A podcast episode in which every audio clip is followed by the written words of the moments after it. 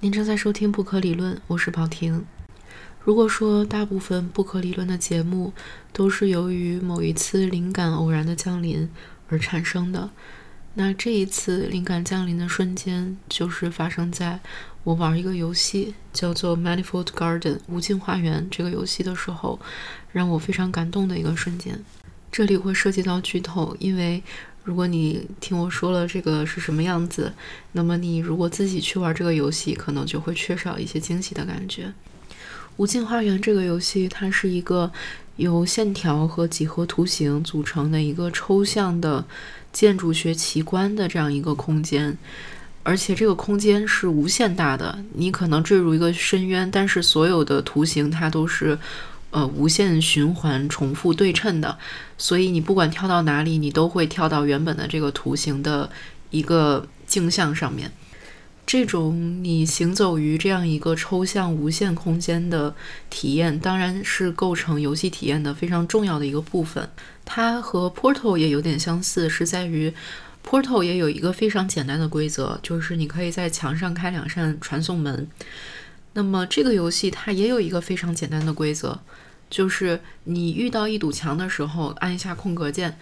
然后一切的重力法则就翻转九十度，那堵墙就成了你脚下的平地。就是这样一个简单的规则，然后再随着关卡的进行变得不断的复杂。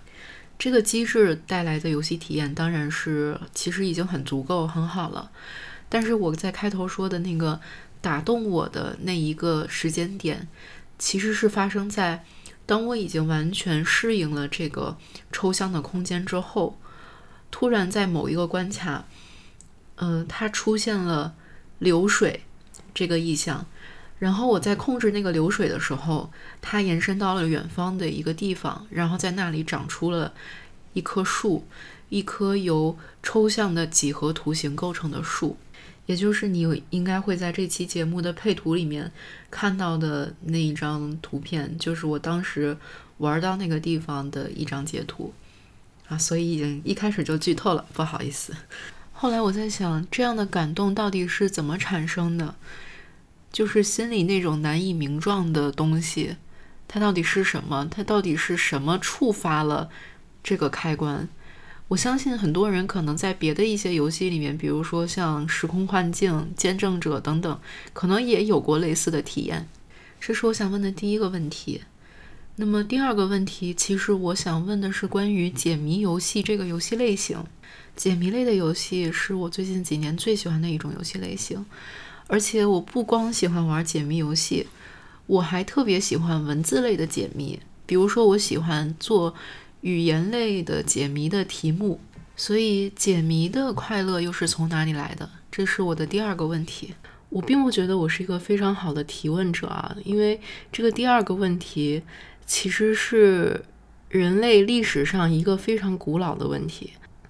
我知道大概会有很多本书都是解答这个问题的，我也找到了其中一本，叫做《The Puzzle Instinct》，它直接就是在。梳理所有的历史，人们为什么会那么着迷于 puzzle 这个东西？但是我想，还是就像以前一样，先从自己的直觉出发。我就决定，我先不要去看这本书，我先以自己的想法，然后看看自己的想法能走多远，然后最后一刻再回来看这本书，进行一个对照。我一开始的想法是非常粗糙的。完全没有自信心，它是一个正确的方向。我是这样想的，就是我觉得，当人去理解一个谜题或者解决一个谜题的时候，他那种快感其实是跟他用使用语言的快感是一样的。当人在使用语言的时候，可能无法谈得上什么快感，因为我觉得这个是一个人类已经特别特别熟悉的东西，可能已经熟悉到对它无感了。而我觉得，就是语言理解能力这种本能，它是人，就是他内在的一种智慧。因为如果说我们从一个纯粹逻辑的角度去教给人一个东西，比如说告诉他，比如这个东西就叫苹果，那个东西就叫铅笔，呃，我是觉得人类是没有如此灵活使用语言的能力的。就如果单纯从逻辑，就是一等于一，二等于二这样的角度去记背的话。但是语言的习得过程，它又必须要有逻辑，呃，所以它其实最终的成果是一个智慧和逻辑结合的过程。就是说，你的本能里面，其实你带着对这个东西的理解力，然后再由后天的学习去找到一个合适的命名。比如我们在学习语言的过程中，很自然的就接受了很多情绪相关的东西是跟心有关的，或者说在不同的语言里面有很多表达方式其实是很相近的。比如说在日语里面表达非常怎么样，其实跟中文很像，呃，是表达说什么什么的不得了，怎么怎么样的受不了了。就这种例子太多太多了，完全举不过来。我觉得这个就是人类，它是有一个共通的理解能力的，所以说才会产生某种逻辑体系，把这些总结起来，然后再返回来，人再去学这些前人已经总结好的逻辑体系，然后再去强化自己的这个语言能力。所以我是觉得。嗯，就是语言这整个语言体系是我们人类已经非常非常熟悉的一套逻辑。当然，人类他其实熟悉很多套逻辑，比如说，呃，我们每天受到重力影响，你扔一个东西，它会掉到地上，等等，这就是事物运行的一些物理规律。这个是我们从出生开始就就去适应的一套逻辑。然后包括就是语言的逻辑，就是人他是生活在很多套逻辑系统里面的，他知道这个事情就是这样运作的。那么在做谜题的时候，其实你是去适应了一套新的逻辑。比如说，在传送门里面，你可以直接开两扇门；然后在时空幻境里面，你可以直接让时间逆转。就是它会给你一些新的你不适应的规则，然后你要去利用这个规则，再去找它的逻辑，然后再去解题。但是这个事情它又不是。纯靠逻辑的，就是你会发现你会有一个顿悟的瞬间，就那个瞬间它其实是跟逻辑没有什么太大关系的，就好像我们小时候在做数学题的时候，其实如果说以你的数学知识，呃是没有现成的公式说帮你计算出，呃某比如说一个很奇怪的几何图形它的面积是多少的，但是。你会有一个时刻，你会想到说，我把它分割开，然后把它拼贴成我熟悉的、我会的图形，然后我就可以算它的面积了。就我们用一个已知的公式去不断的算算算，这个就是纯逻辑。但是你想到要怎么算的那个想到的那个过程，它其实不是逻辑。但是这两个东西它可以互相去影响。这个在我学习外语的过程中，其实是特别明显的。然后就是你感觉一个东西，你感觉好像就是这样，然后你返回去用一个逻辑的东西给你理清楚之后，真的就是有一种豁然开朗的感觉。所以我现在就是很很喜欢看语法书，也是这个原因。他会把一些很朦胧的一些感觉说清楚。比如说，就是日语的 “no” 这个词，就是我们经常翻译成的的这个词，它其实肯定不是只是指从属关系，比如我的什么什么东西的的这个这么简单。比如说，在语法书里面，它就总结了 “no” 的一个用法，就是它在接在助词之后，把状语和补语变成定语。然后那一瞬间，我真的就是豁然开朗了，它它就是这样的。所以说，其实 “no” 这个词，它大体上可以分为，呃，一个是把前面的东西变成一种定语，一种修饰；还有一种用法是把它作为，呃，就是两个同位语的连接。而作为修饰的这种用法呢，它又分为，就是接在前面一个体言后面，或者是接在前面一个助词后面。然后当时我整个就觉得 “no” 这个词我掌握了，就是这种感觉。就是达到了一种所谓的 mastery，所以我觉得就是这个快乐跟我做出一个解谜的一个答案是很像的。所以我们在生活中，其实，在不断不断的重复着这个东西，就是你对一个事物不断的在熟悉着它，感受着它，然后反过来你也在用一些知识和逻辑去学习它。然后这两者互相在影响，让你更好的去掌握它。呃，回到刚才说 puzzle 的东西啊，所以其实一开始我给了自己这个课题之后，我其实一开始看的全部都是跟呃语言学、符号学、逻辑学相关的一些东西。皮尔斯是符号学之父，他把宇宙的所有现象归纳到了三个范畴里面，分别是第一性、第二性和第三性。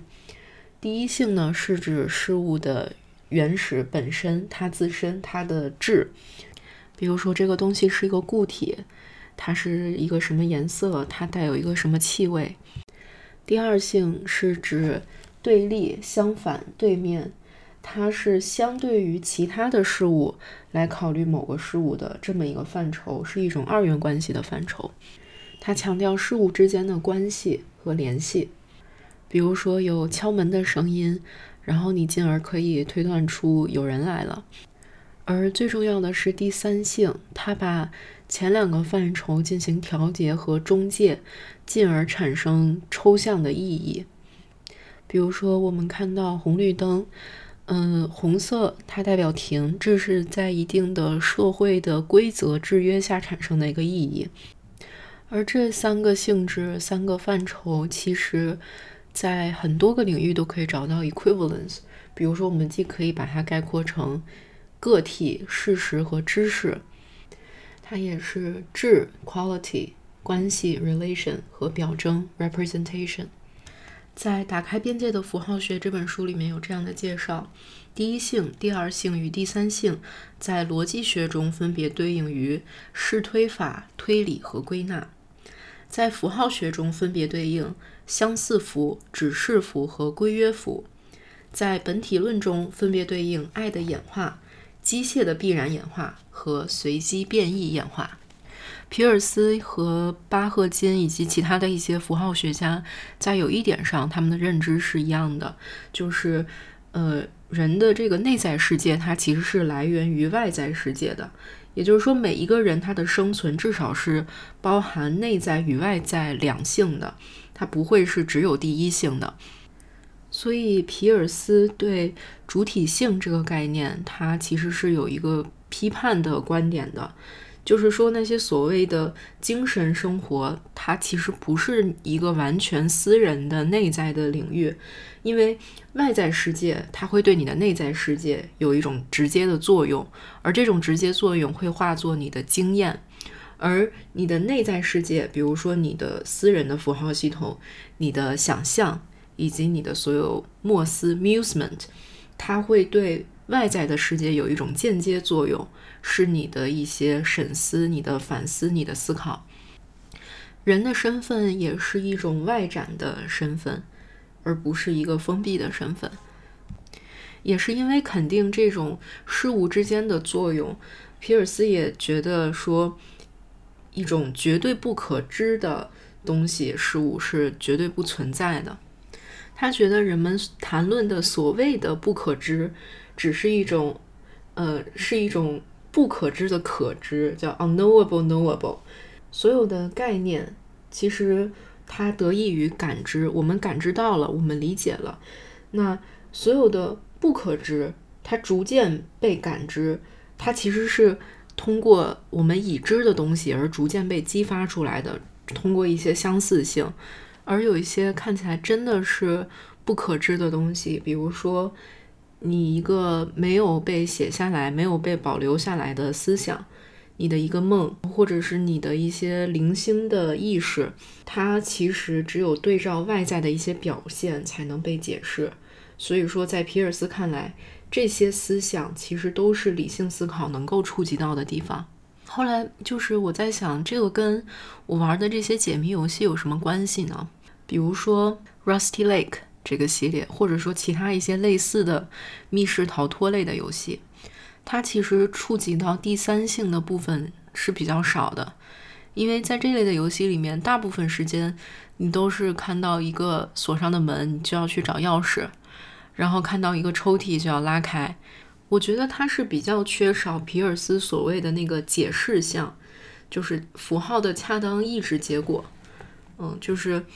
解释项以及从解释项之间的关系中产生意义是符号的一个效果。但是其实这些游戏里面，包括之前我玩过有一个双人合作的那个解谜叫 TikTok，它虽然可能有一定的故事情节，或者说他试图去营造某种，比如说恐怖的也好，或者是忧伤的也好，想要营造某种氛围，它基本还是一种演演绎推理的一种解谜方式，就像我们平时做题一样。那可能这个东西。呃，我们解题可能也有快感，但只不过快感不是特别深层次的一种快感。当然，其实我其实并不想刻意的去评价一些游戏的好坏，因为其实，在一些游戏它设计的初衷不一样，它的体量不一样，被拿在一起去比较，特别是就由于它的一个很大的类型一样，就拿去被比较，其实这样是不太公平的。我很喜欢。嗯，有一个游戏作者，他叫 Matthew Brown，他做的两个解谜游戏，一个叫 Cipher，一个叫 Alchemia，这两个游戏都是密码学相关的。然后其实这两个游戏体量说小也小，特别是比如说像 Cipher，Cipher 它就是把不同的谜题分成了不同的类别，然后。呃，它是列举了密码学里面的一些 strategy，然后呢，用不同的 strategy，它分别有一些题让你去做，其实就是整个游戏本质上就是让你做题的这么一个游戏。然后 Alchemia 这个游戏呢，它是一个中世纪炼金术主题的这么一个游戏。你打开之后，其实就是画面就是桌子上有一本书，然后它没有任何的 UI，然后你就可以翻一翻这个书。没几页就翻完了，但实际上书上的一些图形和文字和符号，它是你可以解码的。你可以用一些密码学的手段把它进行解码，然后呃解码出来是一些操作的指示，然后你根据这个指示，可能比如说书的某个地方它藏了一个东西，你就知道是在藏在哪里，然后你最终可以得到一个 surprise。听起来其实这两个游戏都没有什么非常深刻、非常哲学的地方，但是我很喜欢。我在想，是不是因为它其中是包含了有我需要去学习的部分？就是语言我们都会，但是为了玩这两个游戏，我需要去学习一些密码学相关的东西。然后，比如说为了去解开那本书的一些谜题，我要去查很多关于炼金术、关于中世纪一些。呃，油画它的这种含义啊，等等的这些资料，然后我就看到了一篇关于学习曲线的一篇论文，然后他在里面直接就把解谜类游戏定义成了，呃，那些就是最基本的快乐来源就是在于学习以及运用你学到的这些技术的这种游戏，就叫解谜游戏。他所分析的游戏呢，有 Portal 一、Portal 二的合作模式，呃，时空幻境 Braid，还有 Lemmings。这篇论文统计了这四个游戏里面玩家需要通关的最低的操作数量，然后制作成了一个折线图。这样统计完之后，这张图它显示的是。就是一个阶梯式上升的一个趋势，但是每每升高一会儿，它就有一个新的低点；每升高一下，它就有一个新的低点。而这个低点呢，就是那个关卡，它会介绍一个新的技能上去，然后介绍完新的技能，可能又综合了前几关的所需的所有技能，然后操作变得更复杂，所以马上又会升高。总之，就是根据这篇论文的统计，其实这四个游戏最终制作出来这个折线图，它的趋势和整体的这个模式是很像的。所以，这个论文得出的结论就是说，游戏设计者应该考虑到，就是把复杂的这些所需的技能拆解成一个一个简单的，然后分别去介绍给玩家，让它的这个难度逐步提升。就是要设计出一个这种合理的学习曲线，这样的话才更有助于玩家在游戏中获得快乐。这样来看的话，Cipher 这个游戏其实是很合理的，它把每一种密码学的这个核心的技巧分类，然后每一类里面它就是从第一道题到最后一道题难度是逐步上升的，呃，然后就是你经常会惊异于说，我从这么简单的东西开始，居然能够到解到一个那么复杂的题。然后它还有一个最终的终极房间，这个房间里面的所有题都是要运用到呃你此前学的各种密码学技巧的综合。其实我想补充的就是说。当然，难度逐步提升这个事情谁都懂，放在谁都知道要从简单的开始，然后逐步加难。但是这个从简单到难的跨度有多少？我觉得这个其实是一个挺难把握的事情，因为这个跨度可以特别特别特别的大。比如说 Cipher 这个游戏，它从最简单到最难的跨度真的无穷大。但我反而觉得这个跨度是这个游戏它最有魅力的地方之一。说到谜题的设置技巧，就是在各种游戏大会或者开发者分享会上，有太多人分享过什么样的 puzzle 才是好的 puzzle，然后或者是游戏关卡到底应该怎么设计这类的话题。我觉得他们其实说的很多，其实都很容易想到。我就大概总结一下，比如说你要有一个核心的机制，然后你要有足够清晰的。Verbal 或者 nonverbal 的指示，比如说在 Portal 里面，它墙的不同材质，从那个图像上你可以看区分的很明显，哪些墙是可以开传送门，哪些墙是不能开传送门的。然后还包括谜题它的复杂度要不断的上升，嗯，然后谜题本身哪怕没有让人感觉到他在学习，但是也要让他其实是在学习。还有就是可以包含一些反转。比如说《时空幻境》这个游戏，它核心的机制就是时间可以倒流，但是有一关它就是特地要求你说不可以用时间倒流。还有就是一些其他的一些技巧吧，比如说，呃，提示或者是解决的方法不能那么的明显，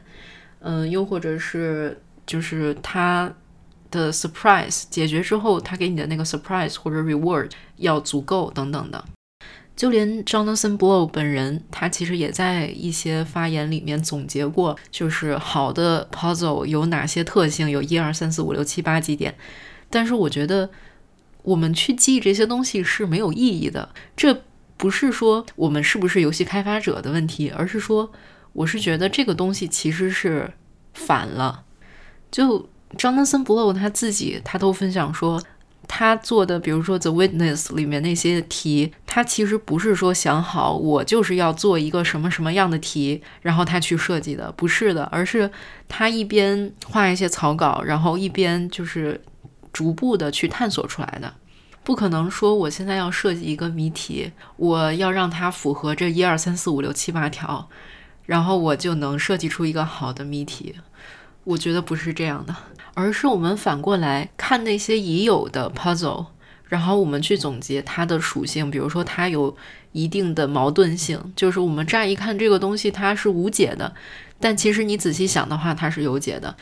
或者说它的解决方法隐藏的是很优雅的，它让你跟别的事物去进行联系的这种发展是联系的很优雅的。但这种优雅其实就跟一个笑话的 punch line 一样，我们都知道，如果你想让一个东西好笑，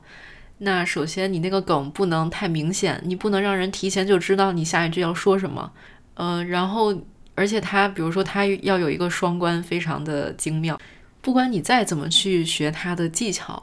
有时候一个绝妙的 punch line 或者是一个绝妙的谜题，它并不是因为你学了很多技巧。而得到的，而是就是因为灵感或者就是天才。刚才提到 puzzle games 有一些定义，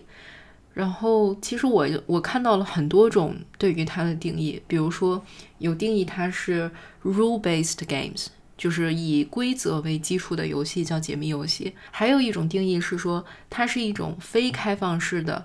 呃，就是你只能通过一个 solution 而让游戏进行下去的一种游戏。不管怎么说，puzzle 是人类非常非常古老的一个传统。当我再回头去看《The Puzzle Instinct》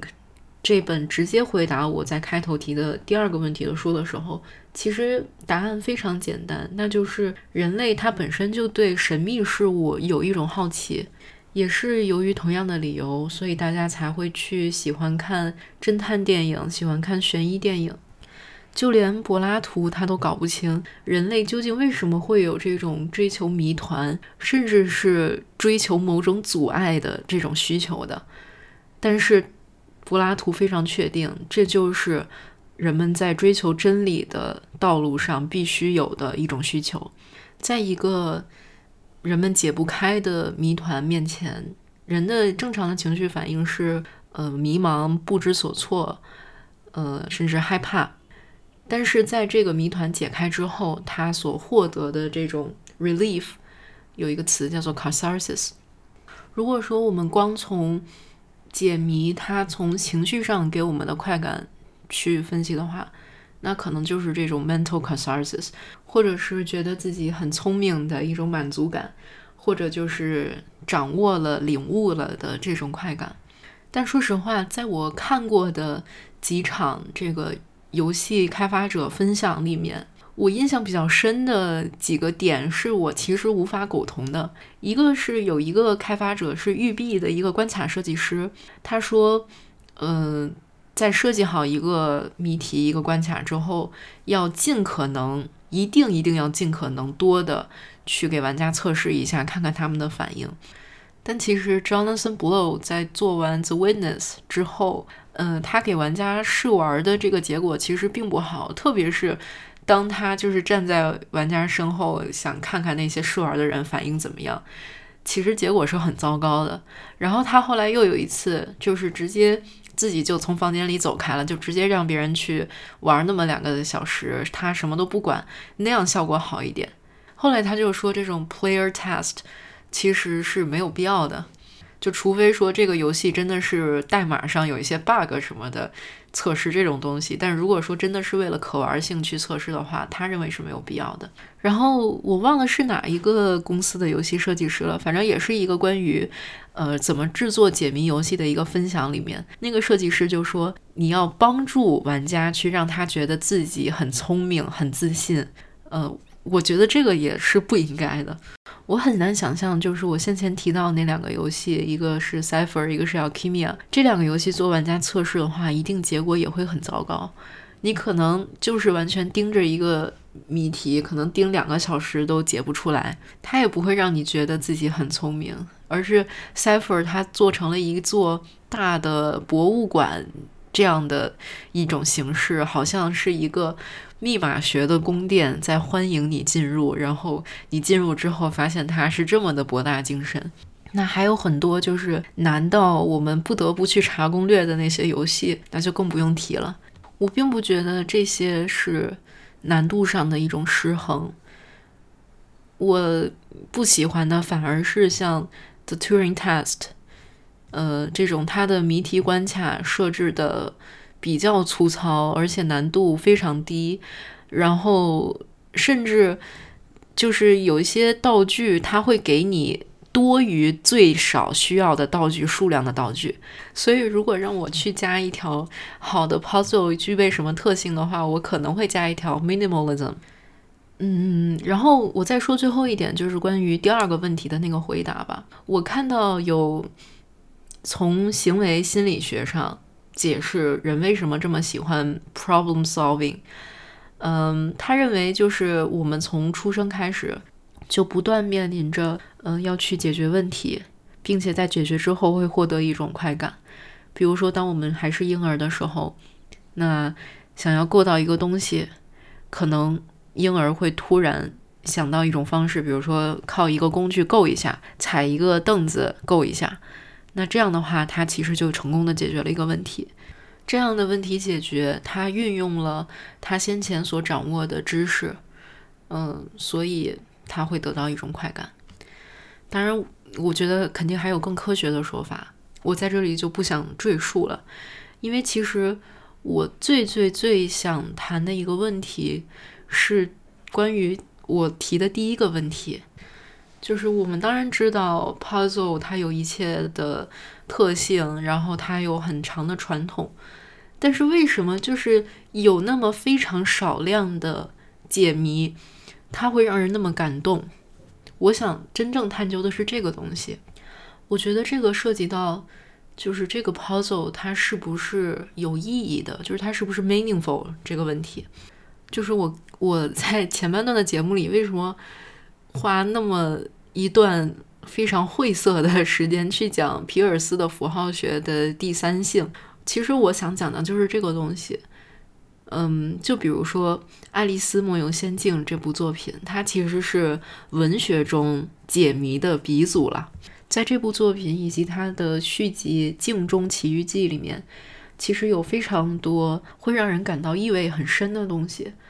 就比如说，爱丽丝她踏入了那个 Looking Glass，其实就是一个镜子里面，她从镜子里面反观自己原本生活的世界是什么样的。是她整个奇幻旅程的一个开始，这个其实我觉得是一个意味非常深长的一个东西。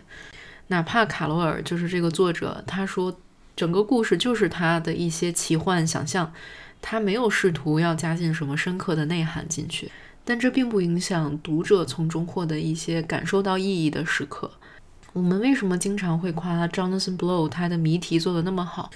我觉得这远远不是一些，比如数学层面上的他的谜题设置的这种精巧，而是他真正把叙事放到了谜题里面。这跟很多就是那种以播片儿为叙事主线，然后偶尔加上一些解谜元素来提升可玩性的游戏，其实做法是完全相反的。比如在 Braid 这个游戏里面，它会让你去体验信仰之跃的感受。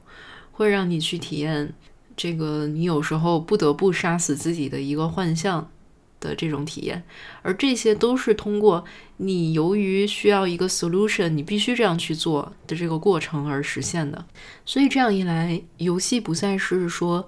呃，出题人出了一道题，然后解题人解了出来，那么他就可以得到一个奖励，他可以解锁一个新的世界，解锁一个新的道具，得到一个星星，得到一些分数，而是变成了一种沟通，就是你明白了这个 designer 他到底想要表达什么，就是玩家对待这个谜题的态度从 crack it 变成了 understand it，解谜是一种非常。令人不具有自由的一种形式，因为它不是一个开放世界，不是让你自由去探索的，而是作者他设置了一个难题，然后让你去解决，而解决方案往往只有一种，或者有限的几种吧。你必须要去走他给你规划好的路，必须要去完成那些他留给你的题，只有这样，你才能把他的故事进行下去。有一篇论文就是讲的这个事情，他对比了《Braid》这个游戏和一本法国的小说，是乔治·佩雷克的人生拼图版这个小说。小说本身也很像一个游戏，它是一个国际象棋棋盘，然后有九十九个格子，每个格子里面都有里面的一个人物的故事。但是就是在这样的叙述之下，《Braid》和人生拼图版这个小说，他们都达到了给。读者某种的可以说是 epiphany 的时刻吧，哪怕作者的意图可能并不是这样。比如 Jonathan Blow，他其实就说过，他在制作游戏的时候，其实不是设计出新的东西，而是在探索已有的东西，甚至有时候是游戏在创造他自己，而不是他在创造游戏。再回到最最最初的我说的《无尽花园》里面那个瞬间。我觉得其实是一种互文性，或者是超越了互文性的东西，让我产生了一种感动。因为其实，比如说像 Jonathan Blow 的这个时空幻境里面，也有一些互文的，跟那个马里奥系列的一些互文性。嗯，就是为什么我看到那棵树突然很感动，就是因为它突然跟我所在的现实世界、现实的生命产生了关系，而那个抽象的几何世界里面，它原本是。就是对我来说是非常冷冰冰的一些线条，而这个树的生命，恰恰是我通过一些从游戏中学到的手段，然后把水引流到那里，使它赋予了它生命。而这个东西当然不是说我想这样做，而是其实作者早就规划好了，就让玩家是这样做。而这个感受是很精准的传达到了。所以我最后其实想说的是，除开那些什么解谜是我们追求真理的一种具体行为的象征等等这些东西，其实我真正想问的是。就是解谜，它如何作为一种叙事手段，如何作为一种设计者和玩家之间沟通的手段，可以以这样的形式去存在。以上就是本期节目内容。如果有剪得不好的地方，嗯，大家看，在年末的这段时间，暂时性的我手骨折了，并且处于奔波于几个家之间流离失所的状态，就暂且原谅我吧。那我们明年再见，谢谢大家今年的陪伴。